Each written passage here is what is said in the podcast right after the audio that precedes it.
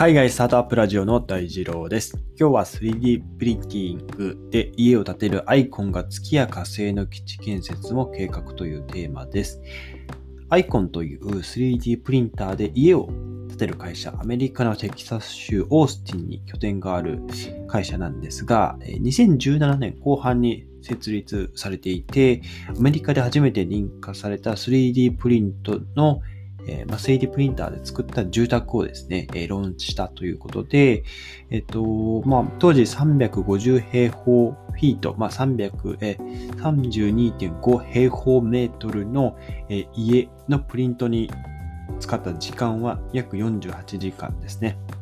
で、家を建てたというところで、え、今ですね、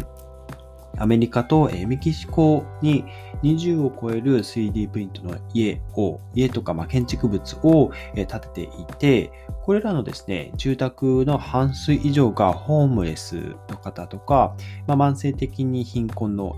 状態にある方たちに向けて建てられているようですと。で、非常に慈善活動というか、そういった目的でいろいろ家を建ててらっしゃるんですけども、このアイコンという会社ですね、将来のまあ計画リストにはですね、えー、まあ、災害とか救援支援によって、えー、急遽、まあ、家がこう、災害で亡くなっちゃったりとか、まあそういったした、まあ、災害に遭われた方たちのために、まあ、避難用のシェルター、のようなものを 3D プリンターで作って提供したりということも計画しているんですけども、もっと大きな目的があって、今はですね、NASA 宇宙開発センター、NASA と共同で、月とか、あとは火星ですね、に、インフラとか居住地を作るための建設システムを、開発する、開発していると、創業者のバラードさんがおっしゃっていますと。で、NASA はですね、アイコンの 3D プリントで作られる火星の最初のシミュレーションの居住区ですね、居住地に住むミッションの来る、ま、スタッフですね、を、え、ま、絶賛募集しているっていうところで、どうやらこのミッションが2022年の秋頃に開始をされるという、え、ニュースというか、え、お話ですね。はい。で、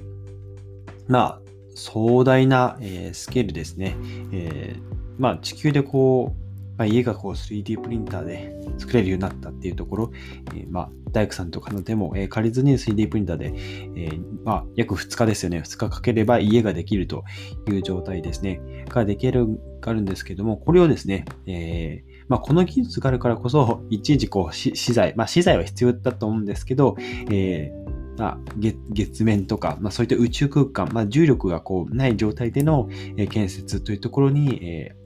使われる。まあ、その、そこに建設するためには、やはりスピードですね。えー、家を建てるとなると、まあ、何ヶ月、えー、下手したら1年かかるわけで、まあ、そこにですね、簡易的なこうシェルターを作っていくってなると、この 3D プリンターの建設のスピードですね、が重宝するというお話ですね。はい。まあ、ということでですね、えー、まあ、最近、宇宙旅行ですね、の話題が非常に出ていますけども、宇宙旅行をして、で、まあ、月とか火星に行って一泊して帰ってくるみたいなことができてくるんじゃないかなというところですね。はい。まあ、というとこで、まあ、今日は 3D プリントで家を建てるアイコンが、えー、月や火星の基地も計画しているという、えー、お話でございます。はい。で、えっと、一つ、あの、まあ、お知らせというかですね、昨日の放送、配信で、えー、まあ、最近僕はあの CBD についてかなり、まあ、勉強と、えー、実際に使ってはいるんですけども、えー、まあ、その CBD についてですね、えー、まあ、結構日本では、あの、大麻取締法っていう、えー法律があって、まあ、ダメ絶対っていうあのイメージが非常に強いんですけども、あのまあ、実はそんなことはなくて、CBD っていうのは、国内でも使えますと。で、えー、まあ THC っていう範囲になる成分だけが日本では使えない。けれども、海外では医療用として使われていて、日本でも本来であれば使われるべきなんですけど、法律が追いついてないというお話をして、かつですね、まあ、じゃあなぜ、なぜ日本では、えー大麻取締法が制定されたのかとか、それの流れはどこから来たのかとか、まあ、そういった歴史的な背景のところも話しているので、えー、ぜひよかったら聞いてみてください。はい。まあ、僕のブログでもですね、えー、ちょっと CBD のことについていろいろこうご紹介をし始めていて、まあ僕自身もまだその科学者ではないので、えっと、まあ基本的に、まあ本で書いてある知識をもとに吸収して発信してというところが基本なんですけども、いろんなこう製品を使っていきたいなと思っています。で、僕自身が横浜に住んでるんですけど、先日とある、えっと、CBD ショップ、まあ、フラット立ち寄った街にあったっていう感じなんですけども、えー、CBD のテナントショップあったんですが、えっと、まあ、そこはですね、えっと、確かですけど、えー、各一つの CBD にの製品の、その商品の説明に、フルスペクトラムっていう言葉が書いてあったんですね。えっと、これは、えっと、本当にそのフルスペクトラムであの販売していたら、ちょっとあの日本で使えないなっていう話で、フルスペクトラムというのが、えー、ちょっとあの今日の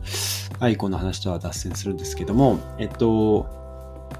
まあ、その大麻、まあ、朝から抽出されるそのカンナミノイドっていう成分ですね、を、まあ、全部丸ごと抽出して、えー、製品にしたっていうもので、THC という、あの、肺になる成分が含まれているもの、含まれている抽出方法がフルスペクトラムという方法なので、その、まあ、文言の記載があっただけで、まあ、実際にあの聞かなかった僕も悪かったんですけど、えっと、まあ、あれはちょっと危ないような気がしたんですけど、実際はそのフルスペクトラムの書いて、実は、えっと、普通に CBD だけ抽出しているのかってところは定かではなかったので、えっと、確認のしようがないんですけど、えっと、まあ僕も実際に CBD 使ってるんですかと聞かれて、え、オイルの方使ってますよって言われたら、言ったら結構あの、まあ驚いたというか、あ、使ってるんですねっていう感じで、えー、まあ珍しがられた感じがしてですね、やっぱりまだまだ日本で普及しないですし、訪れるお客さんもほとんど使ったことない、まあ、ちょっと興味のある初心者の方とか、あとは、まあ、CBD で聞いたことあるけどな、な、どんなものが売ってるんだろうって興味本位でいらっしゃった方が非常に多いのかなっていう印象を受けました。ですので、まあ、結論としては、まあ、自分でも使いつつ、いろいろこう、正しい情報ですね。発信していければなと思います。えー、まあ CBD、まあ、海外のスタートアップ情報、えー、というところを、まあ、絡むかなとは思っています。えっと、グリーンダッシュってところですね。まあ、海外の、まあ、流れから日本にもこう普及してきたっていうところで、えー、まあ、ちょっと今後は海外のまあ、いろいろ、カナダとかブランド結構強いんですけど、えー、アメリカ、カナダ中心に、今伸びてる CBD の、まあ、ブランドの会社とかも紹介してもいいかなと思ったんですけど、まあ、日本でもなかなかちょっと流通していない